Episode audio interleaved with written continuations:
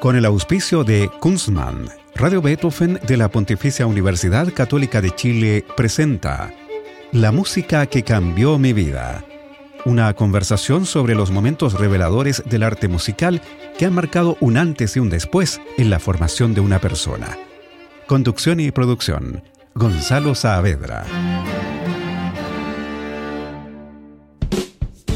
Hacer una cerveza craft requiere de tiempo, maestría, ingredientes de primer nivel y mucha pasión.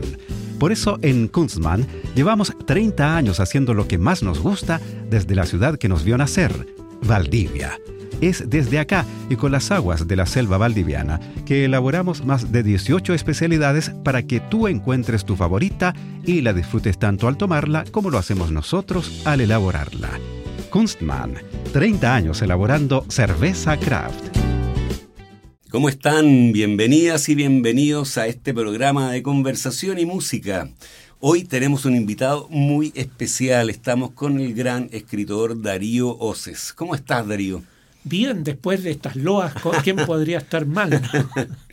Oye, muchas gracias por aceptar la invitación de la música que cambió mi vida. Hace rato que queríamos convidarte. Y en este programa ya les podemos anunciar, vamos a escuchar tango, entre otras cosas, porque la música que eligió Darío es muy interesante. Hay muchas cosas que decir sobre la música que eligió Darío, mucho que conversar acerca de sus novelas y de su trabajo periodístico, eh, sus ediciones sobre Neruda, en fin, muchas cosas.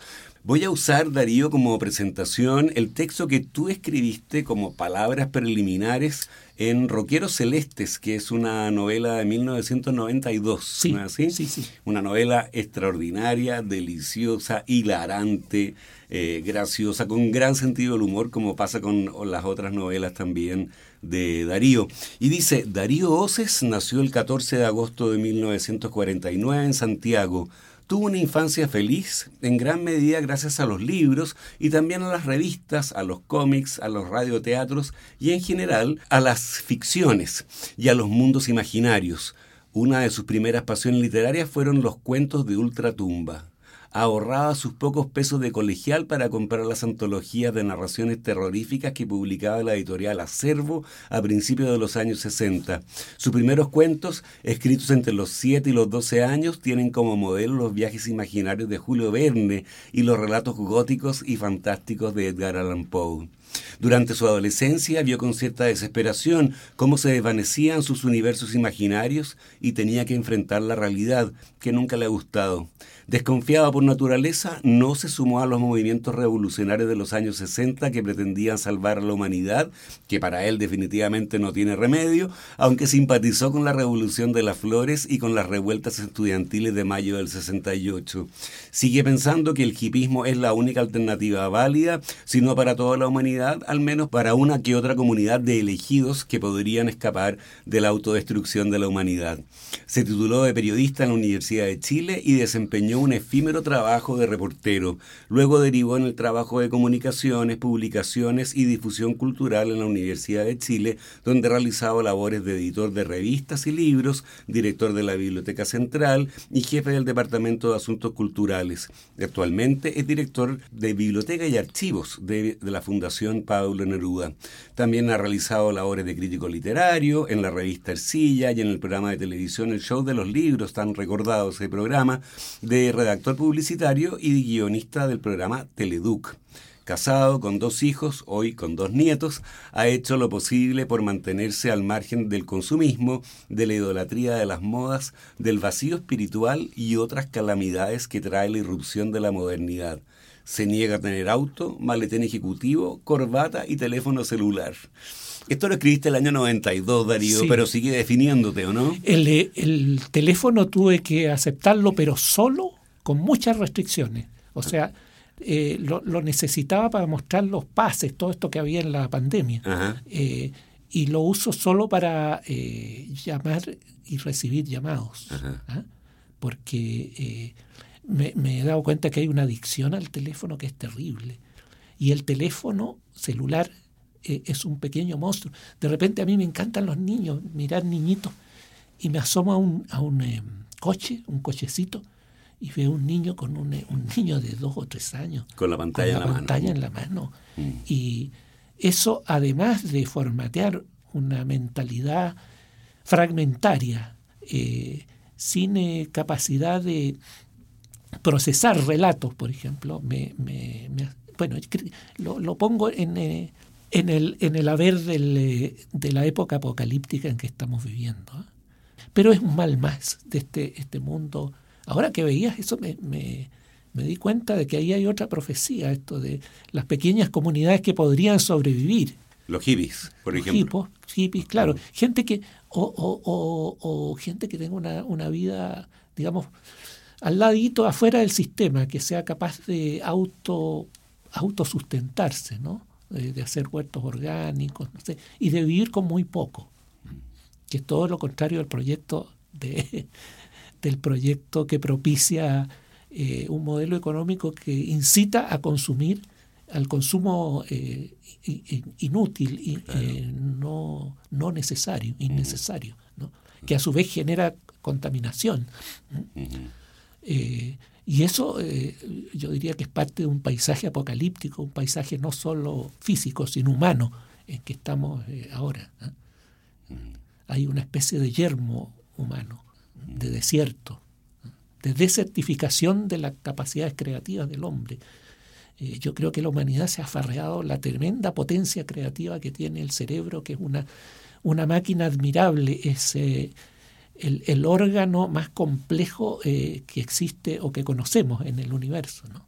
Pero con todas estas cosas se, se reduce, hay una, un reduccionismo de la, de la potencialidad humana en este momento. Estamos desperdiciando lo mejor de nosotros. Ahora yo no soy profeta, ¿eh? no, no quiero, no quiero hacer, no, no, quiero predicar, aunque lo estoy haciendo ahora, pero, eh, eh, no sé, me preocupa mucho, solo sobre todo por las, por las generaciones que vienen, pero yo estoy terminando mi vida ya. Pero tú sí profetizaste en tu novela 2010 Chile en llamas, que es de 1900 eh, 98, ¿Sí? ¿no? Eh, de alguna manera es una... Ya en 98 profetizabas que iba a ser el 2010, te quedaste eh, corto en algunos años, sí, ¿no? Porque lo que se describe ahí es bien parecido al, estallido de 2019. 2019. Sí, es que eh, eh, elegí el 2010 porque era el año en que se celebraba el centenario. ¿ah? entonces esta es una contramirada a estas celebraciones del centenario que, tiene toda la cosa del ritual, eh, del ritual optimista, eh, autocomplaciente, ¿no? Del, eh, que habíamos los 100 años de la República, ¿no? No sé si, si, si, si, deberíamos haberlo celebrado o si daba para celebración. A mí me hubiera gustado mucho más una, un trabajo crítico respecto de lo que habíamos hecho en, en el primer centenario porque bailar cueca no cuesta nada. Hoy hagamos un repaso rápido, pero nos vamos a detener en algunas de tus eh, novelas. Eh, Machos Tristes, que es del año 1992, Roqueros Celestes, que ya, a la que ya hacíamos referencia, también de ese mismo año, El Viaducto de 1994, reeditado hace poco por LOM, ¿no es cierto? Porque editado originalmente por Planeta, Caballero en el Desierto, sí. del año 1996, sí. La Bella y las Bestias, del año 1997, 2010 Chile en Llama del 1998, La música de las esperas, que son cuentos de 2002, la teleserie Eterna de 2007, mm. también profética, me decías tú. En algunos casos sí, en algunos sí. sí. ¿Por qué? Porque eh, trata de una, un, grupo, un equipo de filmación que van a filmar un... Eh, un, em, ¿Un reality show? Un reality, claro, un reality. Eh, los van, van, a dejar una, una, cantidad de, niñas y jóvenes en una isla y los van a dejar ahí, a ver qué pasa filmando. Pero no alcanzan a llegar a la isla se hunde el barco en que van. Eh, y poco después eh, ocurrió, la, un año después más o menos, La tragedia, de, Juan Fernández cuando cayó el avión, con, el equipo de Buenos Días a todos. Y luego de, ese, de esa novela está Elige tu pasado, deliciosa novela del 2016. Luego también existe teatro, la obra Lindo País, esquina con vista al mar, que cualquiera que la haya visto no se le ha olvidado, como me pasa a mí, que escribiste en coautoría con Marco Antonio de la Parra, sí. Eh, para la compañía Ictus, y que se estrenó en 1980. Luego hay varios libros sobre Pablo eh, Neruda. Está eh, A estos yo canto y yo nombro, una antología de poemas y escritos de Pablo Neruda sobre otros escritores. ¿no? que es del 2004, eh, las cartas de amor de Pablo Neruda, cartas a Matilde Urrutia, que entre el año 50 y el 73 del 2010, prólogo, edición y notas a Tus pies toco en la sombra y otros poemas inéditos de Pablo Neruda, edición de Confieso que he vivido y la edición de la poesía completa de Pablo Neruda en cinco tomos, eh, donde actuó Mario Verdugo como coeditor con un trabajo filológico de cotejos con originales y de ediciones anteriores. Muy interesante trabajo habrá sido eso y muy muy difícil y delicado, ¿no? Claro, ese trabajo no se había hecho y había que hacerlo porque Neruda se ha publicado mucho. Ajá. Y mientras más un, autor o un libro, mientras más se publica, más erratas tiene. Y las erratas se van repitiendo en ediciones posteriores, pues se toman como referencia. Y lo otro, el, confieso que vivió, que son las memorias de Neruda. Neruda no alcanzó a terminar sus memorias, entonces las terminó su viuda Matilde, eh, las reordenó y las, eh, las editó junto con eh, un amigo venezolano, el director del diario El Nacional de Caracas, y, en, una circunstancia en que tuvieron que sacar las memorias en valija eh, diplomática de la Embajada de Venezuela. Estaba recién terminado, o sea, estaba en, curso el golpe, ah, había mucha persecución, entonces se hizo un poco precipitadamente el rescate. Yo revisé los archivos con mucho cuidado y encontré partes, eh, textos que calzaban muy bien en la memoria, pero que no había, en las memorias, en el texto que había, pero que no habían aparecido. Había otros que tenían la justificación de por qué no se habían puesto. Por ejemplo, unas reflexiones de Neruda sobre la homosexualidad de García Lorca, su gran amigo. Y, estaban con una nota de Matilde eso, eh, en un archivador que decía, Pablo no, no estaba seguro de si la sociedad chilena o americana estaba lo suficientemente madura como para entender este problema. Yo no lo pongo, pero lo dejo, no lo, no, no lo voy a hacer desaparecer, esto no lo voy a romper ni nada. Está aquí como para que en, en otro momento se pueda... ¿Y eso se publicó entonces? Se publicó. En la, en la última edición esta que, de, que te hablaba, está ese, texto, que habla de un Neruda con una gran amplitud mental. ¿eh? En esa época que era muy... Eh, porque ¿de, qué, fecha tiene esa, ese escrito? las memorias se escriben, o sea, se publican, eh, la primera edición se publica el 74 un año después de la muerte de Neruda, parece, y son un bestseller. claro, claro. Esa época todavía eh, había una, eh, una fobia, una segregación eh, importante de todo lo que eran las sexualidades no, no aceptadas. Bueno, claro, sí, Pedro Lemel lo ha contado muy bien, lo contó muy bien, ¿no es cierto? Y otra, Desde Loco Afán y todo el resto de las crónicas. Claro, otra razón que daba Neruda para, para dudar de si era conveniente tocar ese tema era el que la, homosexualidad de García Lorca había sido uno de los eh, de las explicaciones que había dado Franco para justificar su asesinato. no para justificar el, asesinato, sino que había muerto en una riña de crimen pasional que, le, llamaban en esa época. No, no, no lo dejaba muy claro, pero decía como ah. se mueve en este ambiente, ah. entonces... Es un ajuste entre personas de esa condición. Porque no tenía explicación el crimen, no era un personaje, lo, mataron por homosexual, porque esta, estos, estos franquistas eran muy... Eh, tenían una línea muy dura en cuanto a, la, a lo que debía ser la, virilidad y todo eso. Bueno, pero eh, eh, se agregaron varios textos, unos 100 páginas más. Y ese yo creo que ha sido uno de los trabajos que más me ha satisfecho eh, fuera de la, de la literatura creativa, digamos, de la ficción. Oye, ¿qué te parece que vayamos a la música que elegiste para este programa? El la primera es un tango, Sur, de Aníbal, de Aníbal Troilo y letra de Homero Mansi. Fue grabada por primera vez en febrero de 1948 con la voz de Edmundo Rivero. Y dice, las calles y las lunas suburbanas y mi amor y tu ventana, todo ha muerto, ya, lo sé. ¿Por qué eliges este tango como una de las músicas que ha cambiado tu vida? Bueno, porque una de las cosas que siento, que experimento como drama de la vida, es el paso del tiempo, ¿no? que es, una, eh, es fatal. La nostalgia que tengo por otros tiempos.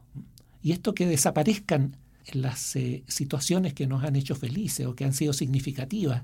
El tango evoca, siempre, eh, casi, en algunos momentos, muy poco, está en el presente, siempre está evocando situaciones que terminaron. Es, es un discurso sobre la nostalgia. Es al, mismo tiempo un alegato contra la vida. ¿ah? La vida es una milonga, ya sé, no me digas, tenés razón, la vida es una herida, es una herida absurda. Y esa, esa herida absurda tiene que ver como con, con las situaciones amorosas que se rompen, que no, eh, no llegan a un fin eh, feliz. ¿eh? Y por el paso del tiempo que borra estas situaciones de, de amor o de, de, sentirse bien, de los momentos satisfactorios de la vida quedan borrados y el mundo en que uno vivió queda borrado. Yo me siento en este momento sobreviviente de un mundo que ya no existe mi situación no, no, no, no, no siento correspondencia con el mundo actual. Y de eso habla Sur. Pero además hay una, una especie de correspondencia entre la música y la letra. Uno siente tanto en la música lo que está diciendo la letra, pero en las dos se potencian mucho. Las, las, calles y las lunas suburbanas y tu amor en, y, mi amor en tu ventana, todo ha muerto, ya lo sé. Asumo que todo eso ha muerto y que no hay, eh, no hay que hacer. Frente a eso no podemos hacer nada. Claro, yo eh, escuchando este tango, eh, inevitable relacionarlo con tu novela Elige tu pasado, sí. Eh, donde Ernesto, el protagonista, está dejando una casa que van a demoler en un par de semanas porque se va a construir edificios en un barrio de que tenía casas de un piso, ahora eh, la van a demoler. Y dice, ahora no sabía qué hacer con tanto cachureo, con tanto pasado, con aquellas películas y cintas donde debían estar registradas imágenes y voces de abuelos, padres, hijos, y las escenas de Pascuas y de vacaciones olvidadas. Aquellos cachureos eran como un rompecabezas infinito en que faltaban muchas piezas y en otras tantas sobraban y en el que ninguna encajaba con otra. Además, eh, eh, en las casas antiguas se acumulaban los cachureos, había una especie de, de estratos de tu vida. En el departamento no hay lugar para eso. Bueno, escuchemos Sur este tango de Aníbal Troilo y letra de Homero Mansi. Y esta, la, la versión que vamos a escuchar es con la voz, por supuesto, de Edmundo Rivero.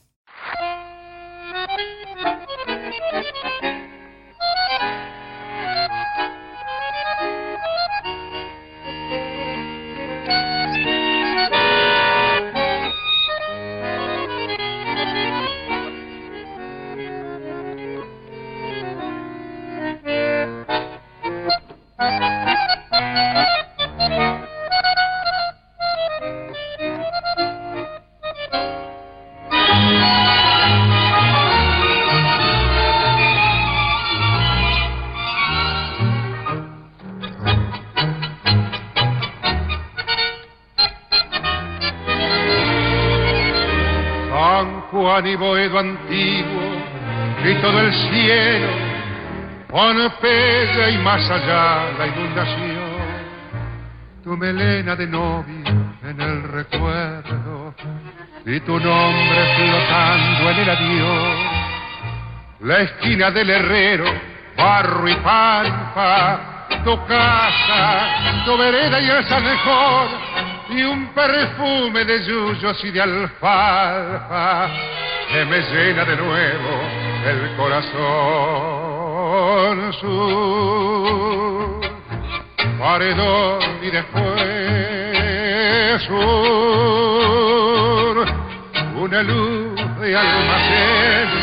Ya nunca me verás como me vieras recostado en la vidriera esperándote ya nunca alumbraré con las estrellas nuestra marcha sin querellas por las noches de. Las calles y las lunas suburbanas y mi amor en tu ventana, todo ha muerto, ya lo sé.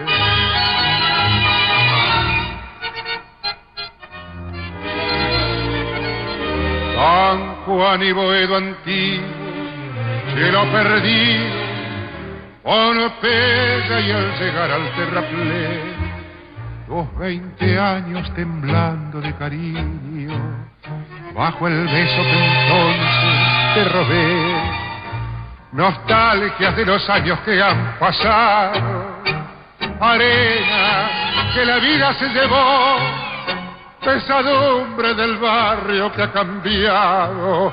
Y amargura del sueño que murió. Su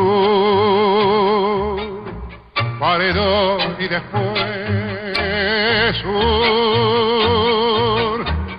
una luz de almacén. Ya nunca me verás como me vieras recostado en la vidriera esperándote. Ya nunca alumbraré con las estrellas nuestra marcha sin querellas por las noches de Pontella, las calles y las lunas suburbanas y mi amor en tu ventana, todo ha muerto. Ya lo sé.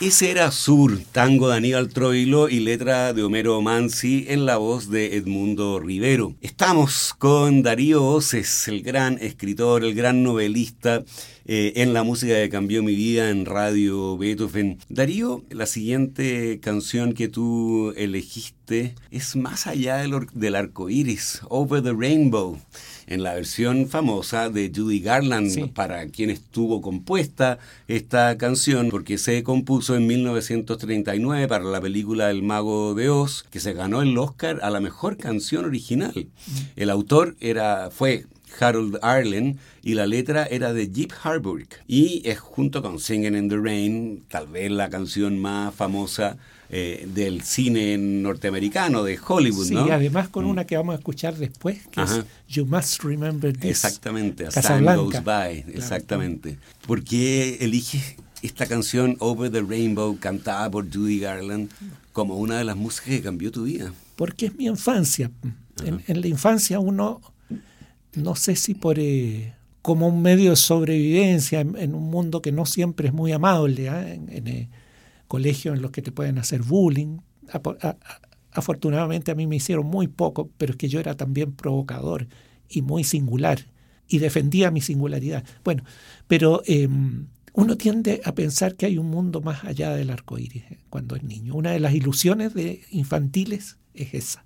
Y al imaginar y construir imaginariamente ese mundo, te alivia de lo mal que te puede ir o lo odioso o lo de incómodo que te puede ir en este mundo. Después te vas a la película igual termina como con una frase que es, eh, eh, no hay nada como el, hogar y, en realidad también eso eso me ese fin que, que ella vuelve y dice que después de esta experiencia ¿sí? ¿Ah? de haber ido al mundo de, más allá del arco iris regresa al hogar y siente que el, ese eh, lugar es, tan bueno como el otro o es más bueno que el otro mm. porque encuentra cariño y, y como que se liman las, eh, las asperezas y se resuelven los problemas que tenía. Y esa ilusión uno la tiene después, cuando incluso cuando forma un hogar. De entregarle, yo, yo le mostraba a mis hijos y les he mostrado a mis nietos, y a uno sobre todo de ellos le ha encantado esta película. Era muy chico, decía, eh, yo quiero ver... Eh, quiero ver Dorothy. Dorothy es el nombre de la, de la del personaje. Ah, sí, claro. Pero todo eso que van surgiendo en el camino, personajes que te van ayudando. Eso después lo encontré en un libro de Joseph Campbell, El viaje del héroe, que siempre aparece la figura, y que está mucho en la ficción, el sabio anciano o el animal, un animal que te, que te da una varita mágica, eh, que te ayuda a cumplir las pruebas de la vida. Y este, esta, esta, esta película, esta historia, que está sintetizada y evocada por, em, por la, canción, es eso también, es una, una serie de pruebas que tiene que cumplir la protagonista Dorothy. Y eso me predispuso, bueno, yo, esto no es gratis, ¿eh? me predispuso a que uno tenía que, que, superar pruebas en la vida para llegar al mundo más allá del, del arco iris, al, mundo encantado. Al que yo todavía tengo esperanza de llegar, aunque vivamos en un mundo ya casi infernal. Bueno, veamos si nos evoca esa, ese, ese mundo ideal, Over the Rainbow, en la voz de Judy Garland en las canciones de 1939. Escuchemos.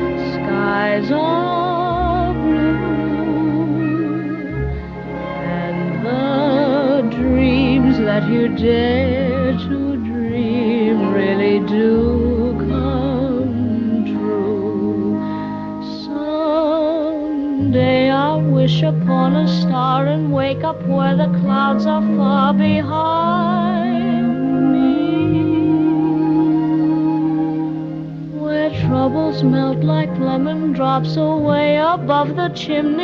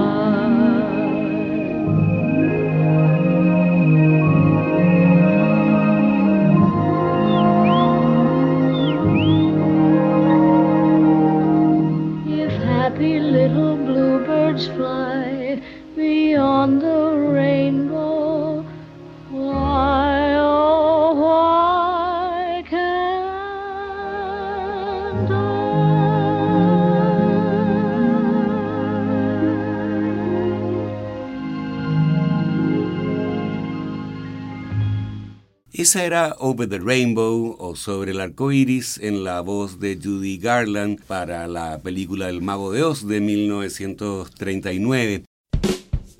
Hacer una cerveza craft requiere de tiempo, maestría, ingredientes de primer nivel y mucha pasión.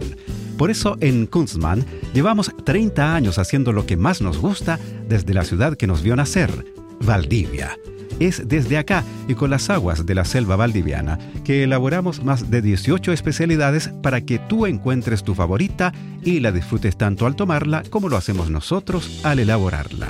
Kunstmann, 30 años elaborando cerveza craft. Estamos con Darío Oces en la música que cambió mi vida en Radio Beethoven. Seguimos con música de cine, Darío. Sí, pero antes de seguir me gustaría agregar una cosa a mi currículo de escritor. Es que yo hice una biografía de, Valentín Trujillo.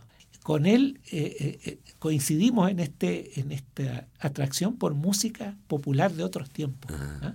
Así que me Buenísimo. Valentín Trujillo, que estuvo en este programa también, fuimos a grabar a su casa. Sí. Mm, eh, y nos recibió, hacía las entrevistas con el piano. Exactamente, nos recibió en la, en la pieza donde tiene su piano, su estudio. Eh, y fue un gran un gran programa, desde luego. yo me, me, reunía un tiempo todos los domingos con él en la mañana eh, en la pieza del piano y conversábamos con, música. Está presidida por un gran retrato de George Gershwin. Sí, que es su ídolo. Exactamente. Muy bien. Bueno, decíamos que eh, seguimos con música de cine porque la siguiente canción que eligió Darío para este programa es As Time Goes By, que se canta en Casablanca, pero fue compuesta originalmente por Herman Hupfeld para la comedia musical teatral Everybody's Welcome todo el mundo es bienvenido de Broadway, que se estrenó en, 1931. La canción fue interpretada por Francis Williams en el show original y grabada por varios artistas, incluyendo a Rudy Valley. La canción fue ya más tarde, en 1942, al cine, en la película Casablanca, con la famosa invocación de Tócala de nuevo, Sam. Sí. ¿no? O Y- no toques, no la toques o, más. o no la toquen más, exactamente, no quiero acordarme. Y de hecho hasta el día de hoy en la introducción de las películas de Warner Brothers eh, se eh, escuchan algunas notas de, la, de, esta, de esta canción. You must remember this, a kiss is still a kiss. ¿Por qué la eliges como una de las músicas que ha cambiado tu, vida? Mira, entre otras cosas porque establece una conexión que se ha perdido completamente ahora, que es una conexión con las generaciones anteriores. Esa, esa, esa película y esa música como que conmovió a mis padres. ¿ah? Eh, y yo creo que de ahí en adelante a varias generaciones más. ¿ah? Eh, eh, pero ese es como un nexo ¿ah? con, con la sensibilidad de nuestros de mis padres ¿ah? y de mis abuelos también. Eh, además es porque el tema de la canción, el tema de la película, es el gesto sublime del hombre que renuncia al amor. ¿ah? Y eso es muy importante, pero yo un- una cosa que me pasaba era que el amor es algo muy imperfecto. Es casi imposible hacer que dos personas con toda su subjetividad eh, se- se- siempre hay desencuentro. De hecho, el tango también es una, un alegato contra el desencuentro amoroso. Y eh, leí un texto de Julia Tristeva, me acuerdo. Eh, yo necesitaba explicarme esto. Que, no era que me pasara a mí solamente. Eso me alivió cuando me di cuenta que a todos le pasaba lo mismo. ¿no? Que decía que el, el amor para prolongarse tiene que acabarse a tiempo. Y decía, imagínense ustedes a Romeo pelado, guatón, eh, miran, tomando cerveza y mirando televisión, y a Julieta con los cachirulos puestos, con una chancleta eh, barriendo el piso. Claro. Si el amor sigue, llegamos a eso. ¿eh? Claro. Entonces, eh, A la rutina y el fastidio. al sí, en, en parte hay que, ah, bueno, hay que tener un arte muy, eh, no sé, muy especial para poder eh, superar el- es- esa agonía del amor que se produce con la rutina, con el fastidio, con el y ni siquiera a veces con drama, sino con simple desinterés por el otro. Y aquí encuentro una cosa sublime que mantiene un amor renunciando a él. Es un, el Humphrey Bogart, que es un actor que me encanta, eh, que es un tipo duro, facilita las cosas para que su amante se, eh, se vaya, se fugue de los nazis, hace, hace un, un gran sacrificio. Eh, siendo sobre todo en una sociedad machista. ¿no? Y por otro lado, de alguna manera me evoca una época que era muy feliz porque aunque había una guerra mundial desastrosa, con una cantidad de víctimas enorme, inimaginable, era una época que creía, tenía la gran ilusión de que una vez derrotados los nazis se iba a extirpar el mal del mundo. Pero no era tan fácil la cosa. Pero por lo menos vivir en esa esperanza eh, era una gran cosa, porque ahora no sabemos, el mal está mucho más diluido, está en todas partes. Más extendido. Claro, más extendido. Bueno, escuchemos As Time Goes By, el tema eh, de 1931 que se hizo mundialmente famoso con la película Casablanca de 1942. La versión que eligió Darío es la de Vera Lynn. Sí, qué preciosa. Escuchemos.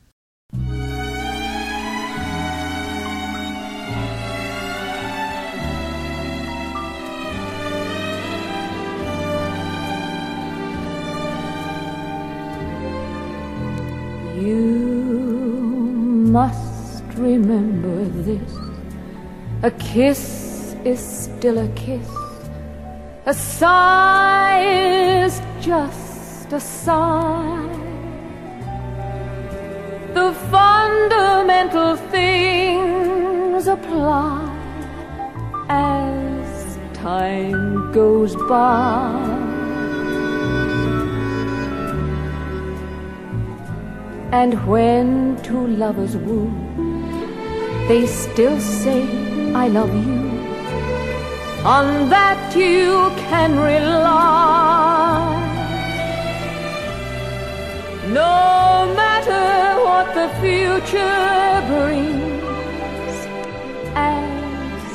time goes by.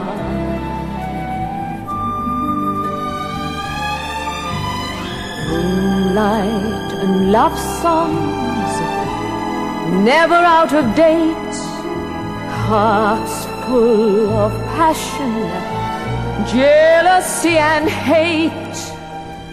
Woman needs man, and man must have his mate that no one can deny. It's still the same old story, a fight for love and glory, a case of do or die. The world will always welcome lovers as time goes by. Moonlight and love songs, never out of date, hearts full of passion, jealousy and hate. Woman needs man, and man must have his mate that no one can deny. Still the same old story, a fight for love and glory, a case of do or die.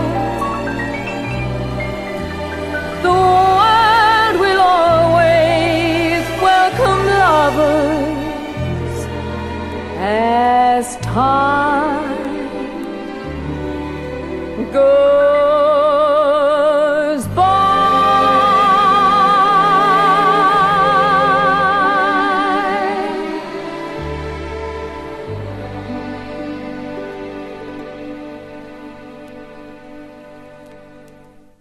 Esa era As Time Goes By, la famosa canción de 1931 que se popularizó en 1942 cuando se incluyó en la película Casablanca. Escuchábamos la versión de Vera Lynn.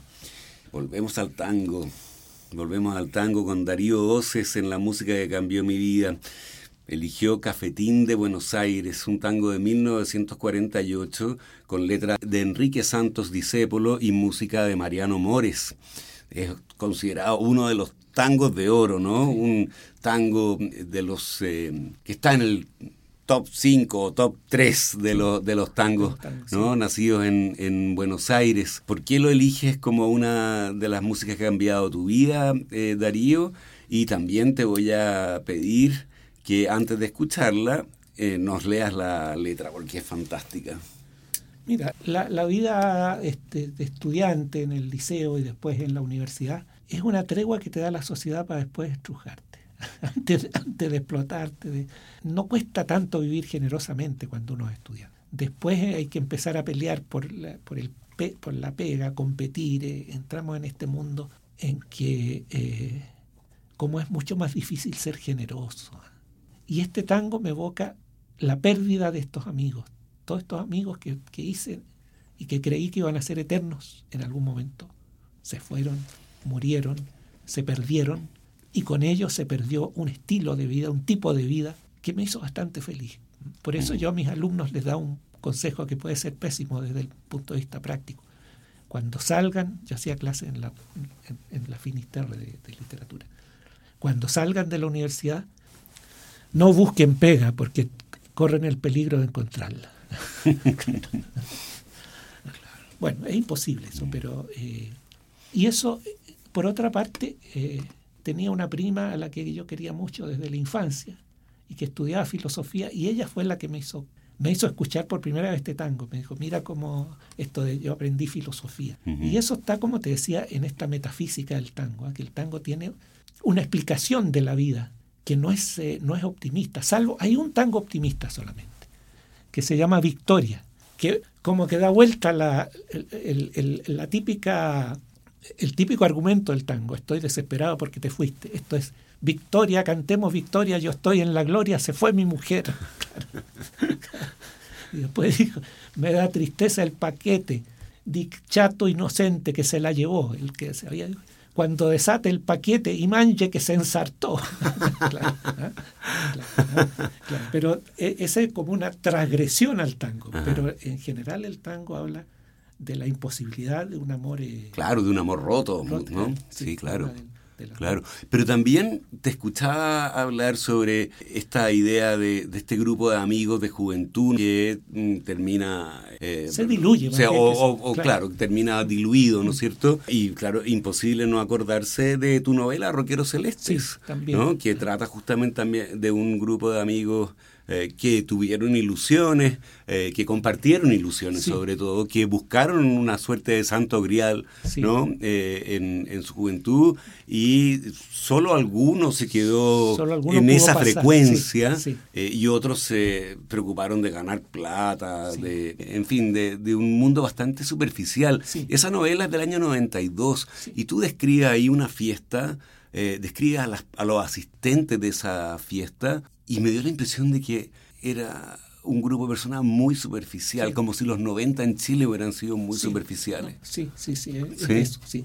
Yo tuve grandes amigos que, como te decía, se han muerto, algunos han muerto, un, amigo, mi gran amigo de la universidad murió y, con él salía en, esa época, uno se sometía como una prueba de pasaje a, la, al poder eh, arreglársela solo. eh, saliendo como los personajes de los cuentos populares, que agarraban una mochila y salían a la carretera.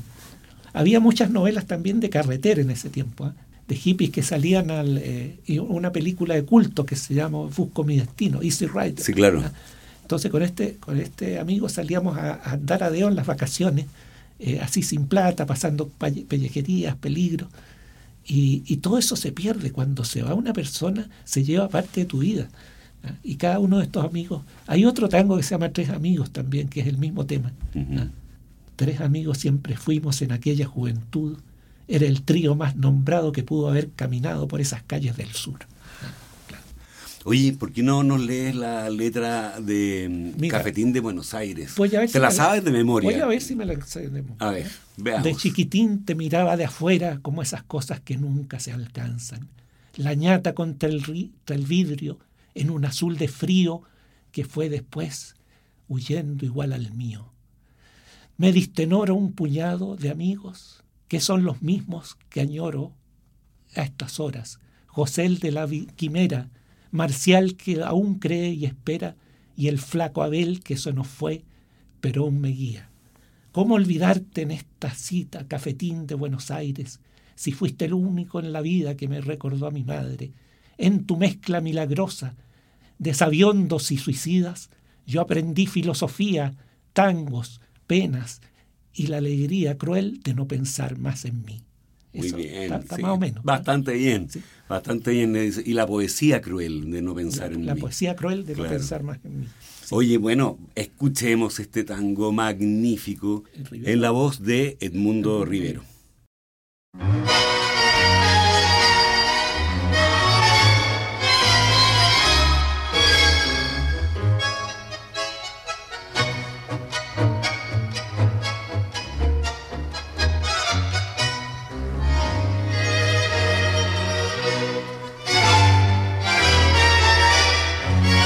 De chiquilín te miraba de afuera, como a esas cosas que nunca se alcanzan. La ñata contra el vidrio en un azul de frío que solo fue después viviendo igual al mío. Como una escuela de todas las cosas, ya de purrete me diste entre asombros el cigarrillo, la fe en mis sueños y una esperanza de amor. ¿Cómo olvidarte en esta queja, cafetín de Buenos Aires? Si sos lo único en la vida que se pareció a mi vieja. En tu mezcla milagrosa de sabiondos y suicidas yo aprendí filosofía, la doctrina y la poesía cruel de no pensar más en mí. Me diste en oro un puñado de amigos que son los mismos que alientan mis horas. José el de la quimera, Marcial que aún cree y espera, y el flaco Abel que se nos fue, pero aún me guía. Sobre tus mesas que nunca preguntas, lloré una tarde el primer desengaño, me hice a las penas y bebí mis años y me entregué sin luchar.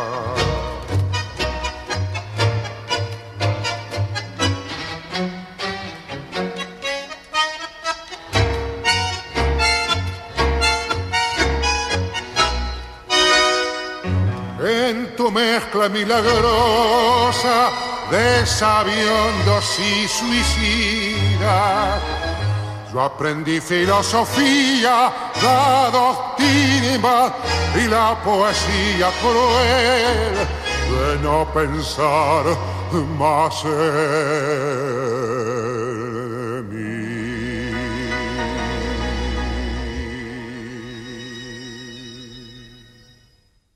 Ese era Cafetín de Buenos Aires, tango de 1948, con letra de Enrique Santos Discépolo y música de Mariano Mores. Interpretaba Edmundo Rivero. Estamos con Darío Oces en la música que cambió mi vida en Radio Beethoven. Como última canción para este programa, Darío eligió el tango Adiós Nonino de Astor Piazzolla. Astor Piazzolla lo compuso esta, esta música magnífica el año 1959, un año triste para el compositor y bandoneonista porque estando en gira en Puerto Rico recibió la noticia de la muerte de su padre, lo que junto al fracaso de la gira y los problemas económicos sumió al músico en una depresión. En ese estado y ya vuelto a Nueva York, que era donde, donde vivía entonces, compuso la pieza con su bandoneón y el resultado, claro, es tristísimo, ultra nostálgico y precioso también. Cuéntanos cuál es esta historia con, con Adiós Nonino, Darío. Bueno, ahí está la figura del padre. El padre es el ser que de alguna manera eh, atrapa o llama las energías que andan dispersas en el, en el aire, en el mundo, y las convierte en un hijo. Ese es la fuerza, eh, ¿cómo te dijera? Una de las fuerzas fundamentales para, que, para ser un hijo, para ser un ser nuevo. Y eh, gran parte de la herencia, eh, de, su herencia biológica, te pasa, es, parte de lo que te entrega. Y en el caso mío, mira, mi padre murió hace dos años, de, de 98 años, le faltaba un poco para cumplir los 100. Y él lo identifico además con una época, ¿eh? que es la época de los años 50, 60, de los gobiernos radicales, de una clase media que era muy humilde y no ostentosa, ¿eh? que la ostentación era un vicio para, para, para ellos. ¿eh? Los, grandes autos, claro, hay un poco de segregación ahí también. las personas que andaban en autos grandes decían que era autos de turco. Esto feo, porque... me acuerdo de esa expresión, me acuerdo, sí. Eh, la ostentación así de... Eh, era, era como, como picante, como ordinario. Eh, el auto más aceptado por esta clase, como te digo, modesta, sin ánimos de ostentación, era la citroneta que yo creo que es el auto más noble que porque soportaba a todos. y, es el auto del papá de Mafalda, por ejemplo. Claro, ¿Mm? claro. Y para mí mi padre era, como te digo, la conexión con este mundo de una clase media formada en las universidades con un sentido de social de lo, de la, del ejercicio de la profesión. Los médicos de esa época se iban a trabajar a hospitales y, ese era el trabajo principal. Después hacían consultas. Pero como, la, como la, la formación universitaria era gratuita, ellos sentían que tenían que devolver eso no solo los médicos, todos los profesionales, a la sociedad. Entonces trabajaban por, por una, con un sentido que, yo creo que ahora se ha perdido. Entre otras cosas porque tú tienes que pagar tu educación y tienes el derecho a... Bueno, pero en fin. Mm. Eh, era una... una la, la, clase media chilena profesional, eh, eh, cultivada, era con, mucho sentido de la cultura también. Las, las presentaciones del Ballet Nacional, como Carmina Urana, tenían mucho más público que los, que los, los conciertos de rock, por ejemplo, que en ese momento eran, no sé, Polanca. Eh, el Teatro Nacional también. Y, era una, una, clase como con un sentido muy, eh, muy destacado, ¿ah? un sentido muy visible de lo que era la, la ética, cosa que también se ha perdido completamente. Es decir, cuando se fue mi padre, yo creo que se fue el vestigio de esa época. Y por eso ya no me reconozco en este mundo, me reconozco más en el mundo de él. Entonces me siento fuera del mundo. Y el decirle adiós a este mundo es adiós nonino. Adiós nonino, exactamente. Escuchemos este Adiós nonino de Astor Piazzolla en la versión que él grabó con su quinteto en 1961.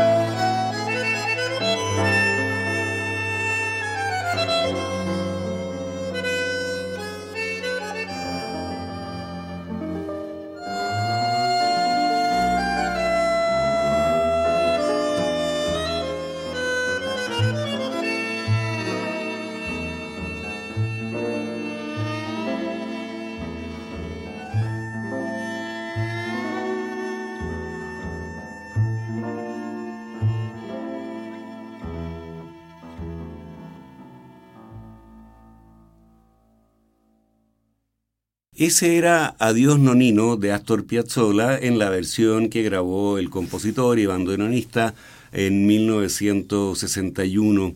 Llegamos así al final de este programa en el que estuvimos con el novelista, periodista, especialista en Neruda, entre otras cosas, Darío Oces. Darío, muchas gracias por esta muy interesante conversación. No, gracias a ti porque ha sido una muy, eh, muy estimulante conversación, para mí por lo menos. No, y para nosotros también, así que de verdad muchas gracias. Y a ustedes los dejamos convidados para una nueva versión de este programa el próximo lunes a las 20 horas.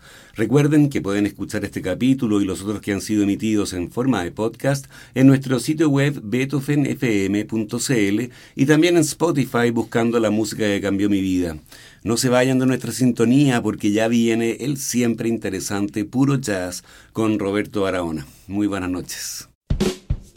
Hacer una cerveza craft requiere de tiempo, maestría, ingredientes de primer nivel y mucha pasión. Por eso en Kunstmann llevamos 30 años haciendo lo que más nos gusta desde la ciudad que nos vio nacer, Valdivia. Es desde acá y con las aguas de la selva valdiviana que elaboramos más de 18 especialidades para que tú encuentres tu favorita y la disfrutes tanto al tomarla como lo hacemos nosotros al elaborarla. Kunstmann, 30 años elaborando cerveza craft. Con el auspicio de Kunstmann, Radio Beethoven de la Pontificia Universidad Católica de Chile presentó La música que cambió mi vida. Una conversación sobre los momentos reveladores del arte musical que han marcado un antes y un después en la formación de una persona. Conducción y producción. Gonzalo Saavedra.